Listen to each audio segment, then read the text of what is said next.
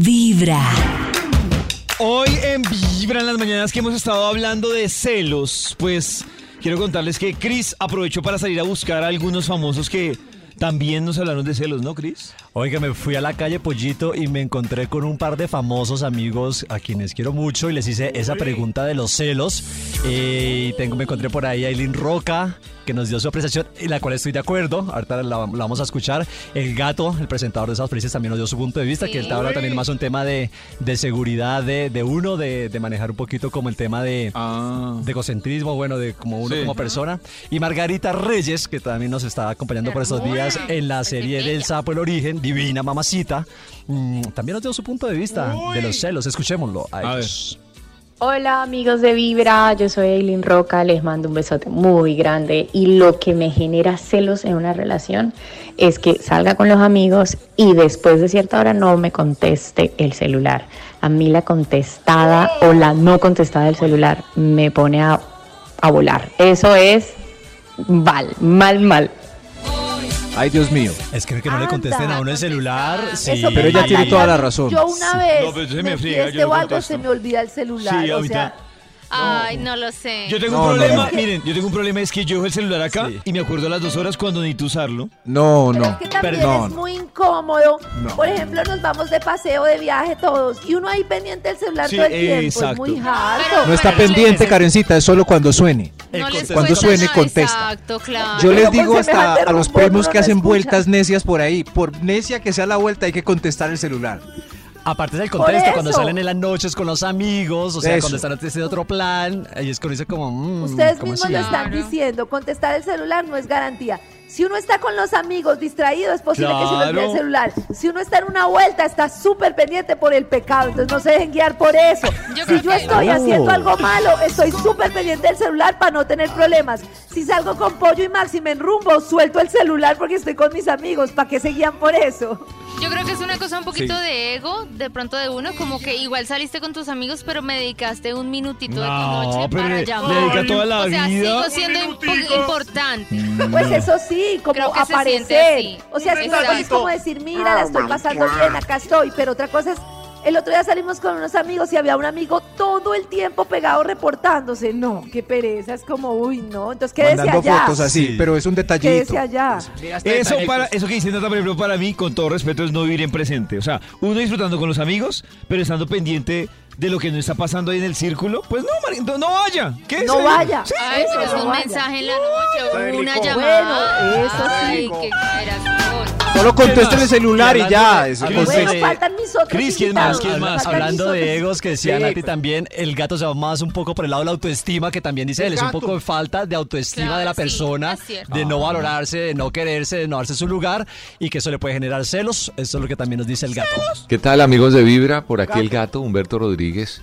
Sí. Hablar de celos, uy, hablar de celos en una relación para mí es hablar de confianza, pero no solo confiar en la otra persona, sino en uno mismo, ¿no? Es.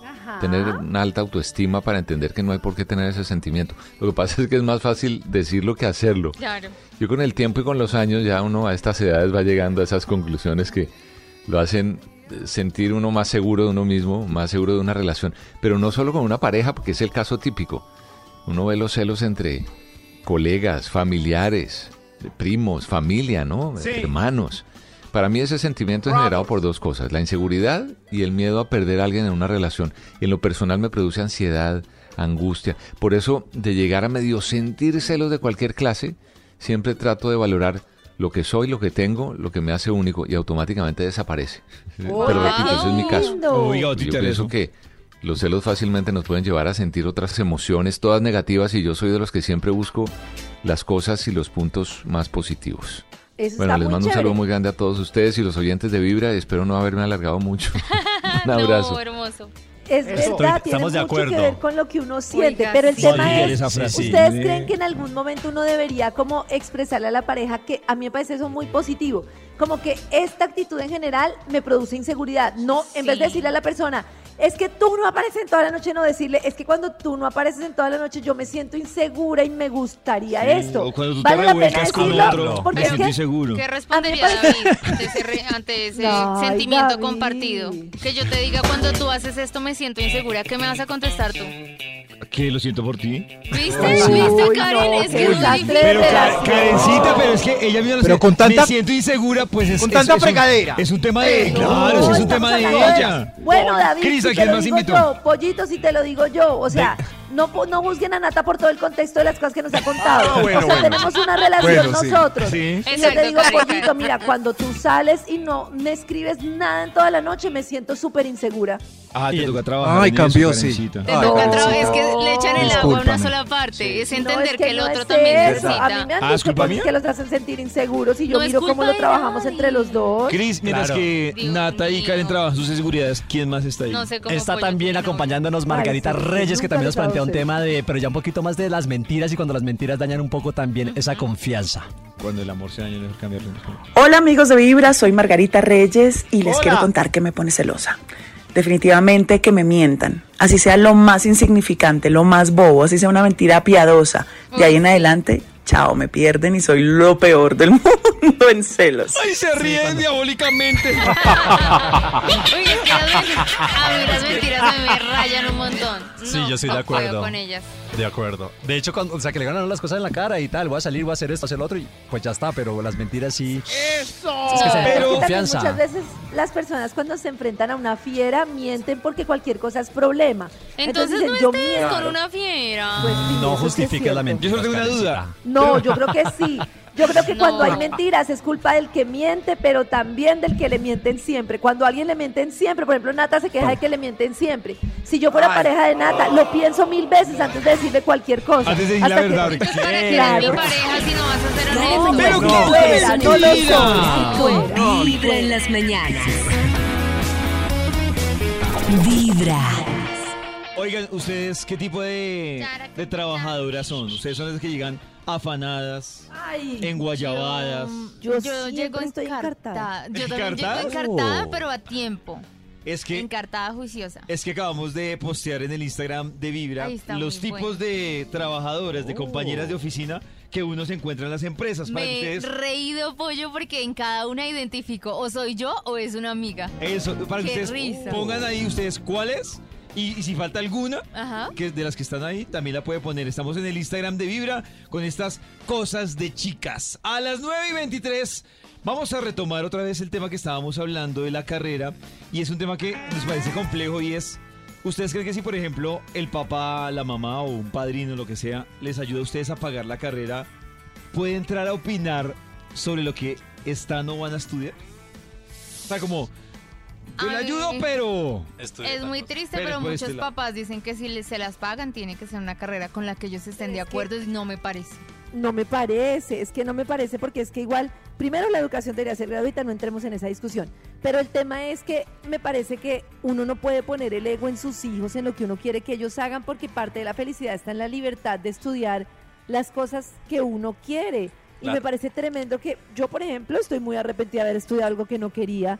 Y es muy chistoso porque mi papá no me dijo, tienes que estudiar derecho. No, mi papá me dijo, yo le dije a mi papá, yo quiero ser productora de teatro para los niños.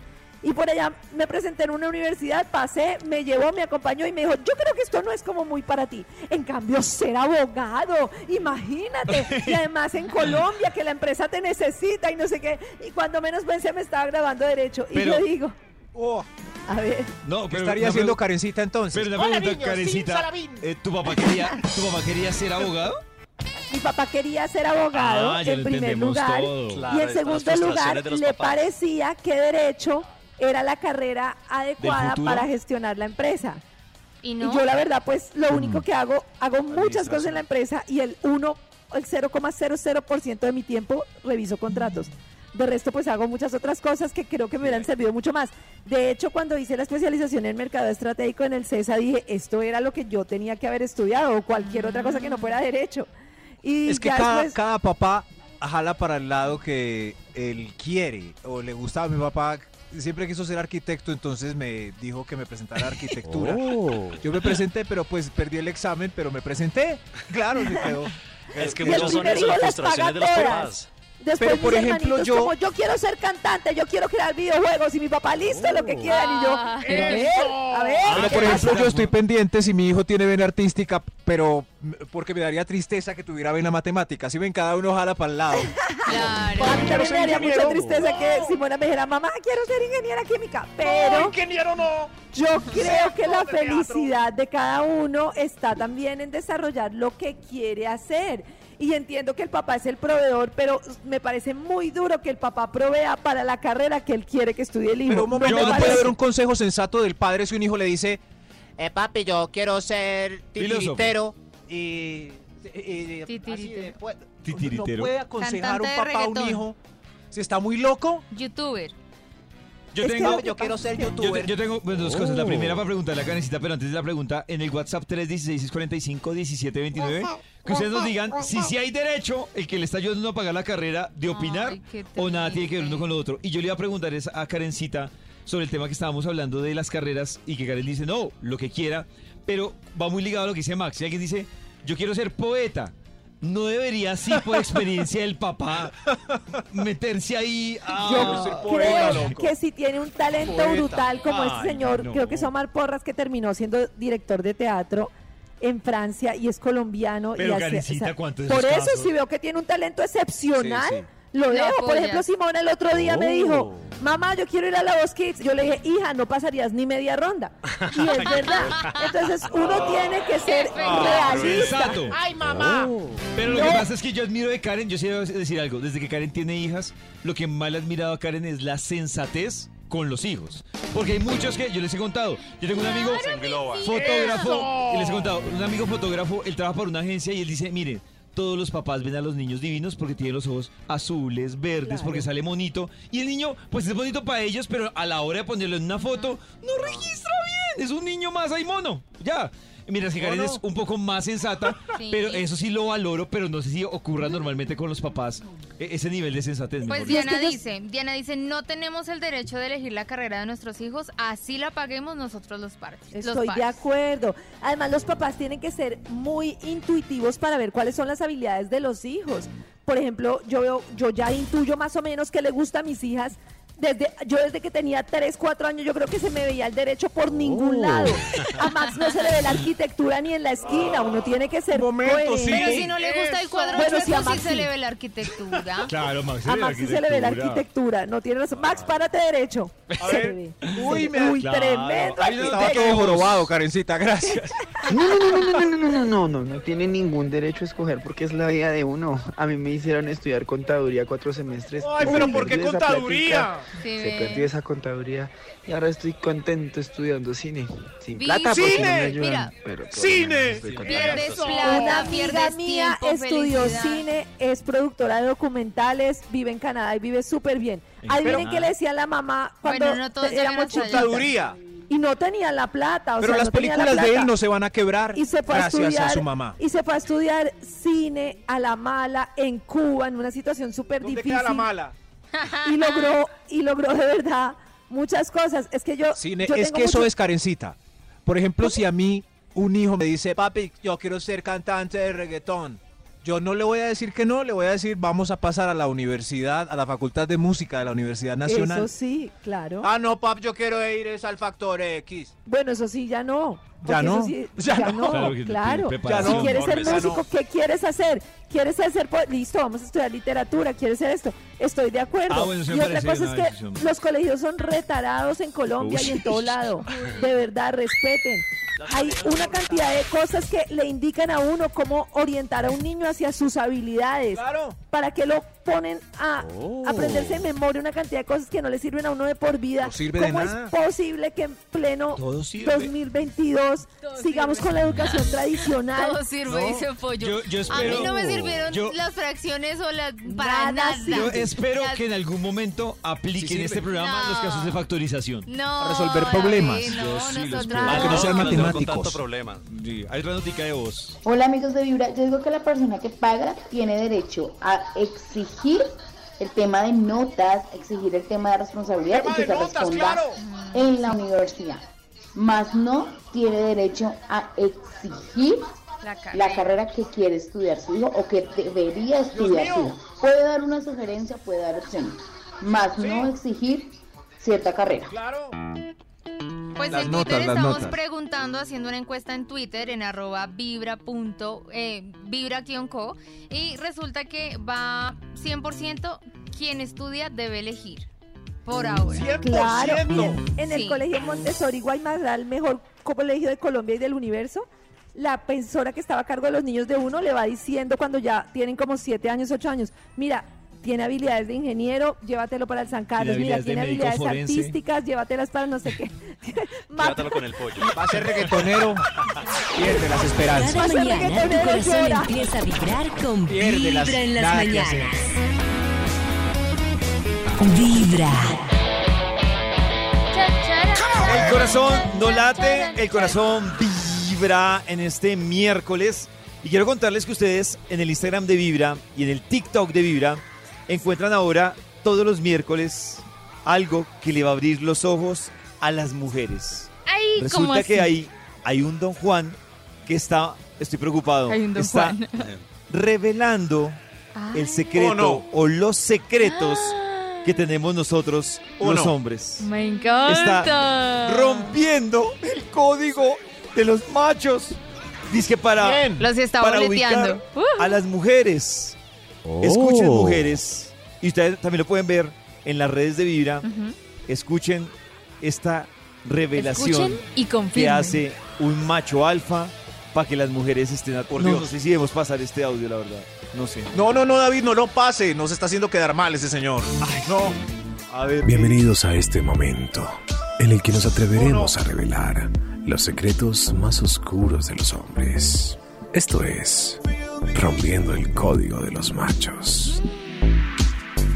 En el especial de hoy trataremos el código del ocultamiento. Esta es una estrategia muy utilizada cuando el macho no tiene claro lo que quiere. Veamos cómo se presenta. Anoche nos quedamos casi hasta las 2 de la mañana. Pues yo solo podía pensar qué bueno sería salir un fin de semana, ¿no? O un viernes. ¿Cómo así? O sea, llevan mucho tiempo saliendo así, llevan muchas semanas. ¿Por qué no salen los fines de semana? Pero es que él siempre está ocupado. Por lo menos has ido a su casa. ¿Conoce su cama? ¿Ah, no? ¿En su cama? No. Pero pues normal, ¿no? ¿No te parece muy raro?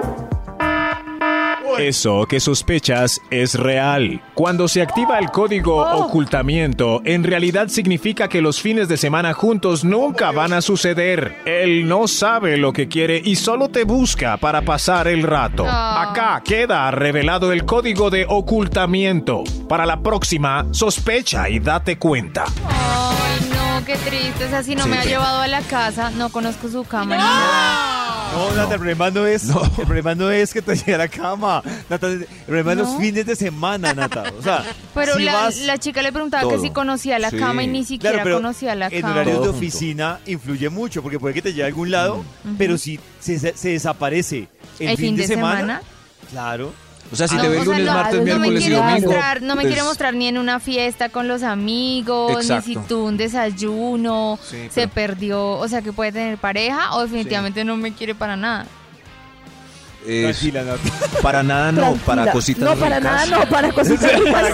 Un miércoles a las cositas 11 de la noche. Pero si no conoces el portero de la unidad de él, baila. Empezando Dame con un beso. Vibra en las mañanas. Porque esa voz se parecía a la mía. No soy yo. Vibra. Esta es Vibra en las mañanas. Ayer Cristian nos estaba contando de un famoso que le salió un hijo, pero como medio tostado, ¿no? sí, a ¿Era Santiago? Alarcón. No, no, un hijo loco. A Santi Alarcón. A Santiago Alarcón, el man es Germán, porque aparte del peladito llegó haciendo unas exigencias monetarias, que él le iba a demandar, que iba a hablar con su mamá, y adivinen quién era su mamá. ¿Quién? ¿Quién? Shakira. Sí, ya me acordé. Shakira. menos. Estaba re loco. Re loco, papi, re loco. Re loco, papi, re loco. Yo me voy para Barcelona, pues más bien a buscar a mi mamá. Sí, Eso sí, Desde acá. tiene la Sí, no hasta oportunidad de escoger, que se supone que uno desde el alma escogió a sus padres. ¿A qué famosos escogería uno de padres? Uy, es que hay dos preguntas difíciles. Oh. ¿Qué famosos quisiera usted que hubieran sido sus padres? ¿Y quién quisiera que fuera el papá de sus hijos? ¡Oh! O la mamá de sus hijos. El papá de mis hijos yo quisiera que fuera Thor. Ah, Chris Sí. Hemsworth. Ay, cosita, me encanta. Con el martillo. Sí, que me Porque es que lo que pasa es que ser hijo de famoso ya es difícil, pero chévere ser hijo de famosos así como muy pilos. Pero porque es muy que es como- difícil, a mí me parece que también lo pinta como, uy, no, cómo Uy, sufre. no. No parece tampoco que sea tan... Bueno, yo, yo voy a darme las de café con leche, pero mi papá en los 90 era famosísimo. Yo fui hija de famoso. Por eso, pero ¿te parecía Claro. difícil? Era muy difícil. ¿Pero por era qué? difícil. Pero yo creo que tenías facilidades. Tenía Claro. muchas Claro. facilidades. Yo me, me, me identifiqué mucho con la hija de Eugenio Derbez cuando hablaba de la etapa de fama de su papá y cómo lo vivía ella desde niña. Mi, la vida de mi papá era una locura. Mi papá hacía noticiero, los domingos hacía fútbol, viajaba todo el tiempo, se aprendía a los futbolistas. Yo nunca lo veía en casa, pero además yo decía, como decía ya en la entrevista, este señor, ¿en qué momento va a morir por no comer? Mi papá no desayunaba, no almorzaba, no cenaba y él siempre era muy amable, muy con la gente y sí Como es cierto que nosotros teníamos, eh, o sea, nunca podíamos sentarnos a almorzar en un sitio sin que llegaran muchas personas a pedir muchas fotos y todo. No es que fuera grave, la verdad, yo lo vi como una experiencia muy bonita, pero, pero no es que yo tuviera a mi papá en casa ni pendiente de la casa. O sea, yo me acuerdo de vivir sola. O sea, yo, de verdad, Uy, ustedes es van a decir, duro.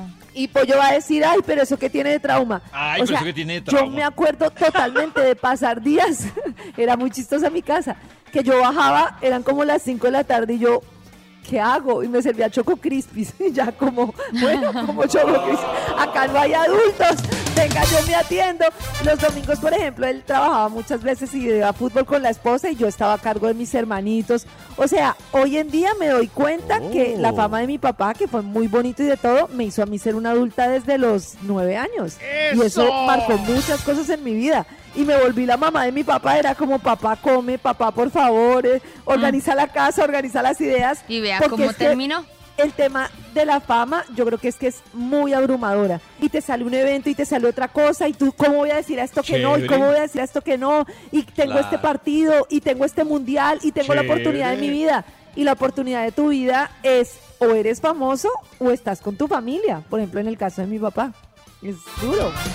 Y que ahora ahora todos quedaron sin ganas. Rochi nos dice, Pues Rochi como nos dice. Pollo me dijo que, Yo ya no que quiero me, ser me- me- famoso. me Ahora nadie quiere traumatizaba ser con famoso. cualquier cosita, pues yo expliqué para que vean que muchas veces la definición de éxito no es la que es. Yo he visto a mi papá con mi hermano y conmigo, mis hermanos, prácticamente así, o sea, con, con, o sea, con sus ojitos intentando decirnos que él quiso estar con nosotros y que no pudo. Y es durísimo. Y siempre me dice, hija, yo te admiro porque con todo lo que tienes, tú como sea el fin de semana, sacas tiempo para tus hijas y yo no pude hacerlo y me gustaría volver Pues el tiempo. el problema no es la plata ni los eventos, sino los hijos. Pero la vez pasada que hicimos la encuesta también, la encuesta, perdón, con Nats, este, decían también la mayoría que le preguntamos a Juan Pablo Espinosa, a Lucas Arnau, que los sacrificios que debían hacer en sus Claro. carreras y decían eso precisamente, sacrificar tiempo con sus seres queridos, con su familia. Entonces el problema es la familia. Claro, No, no de hecho mi papá, no quería de- mi papá no pensaba en tener hijos.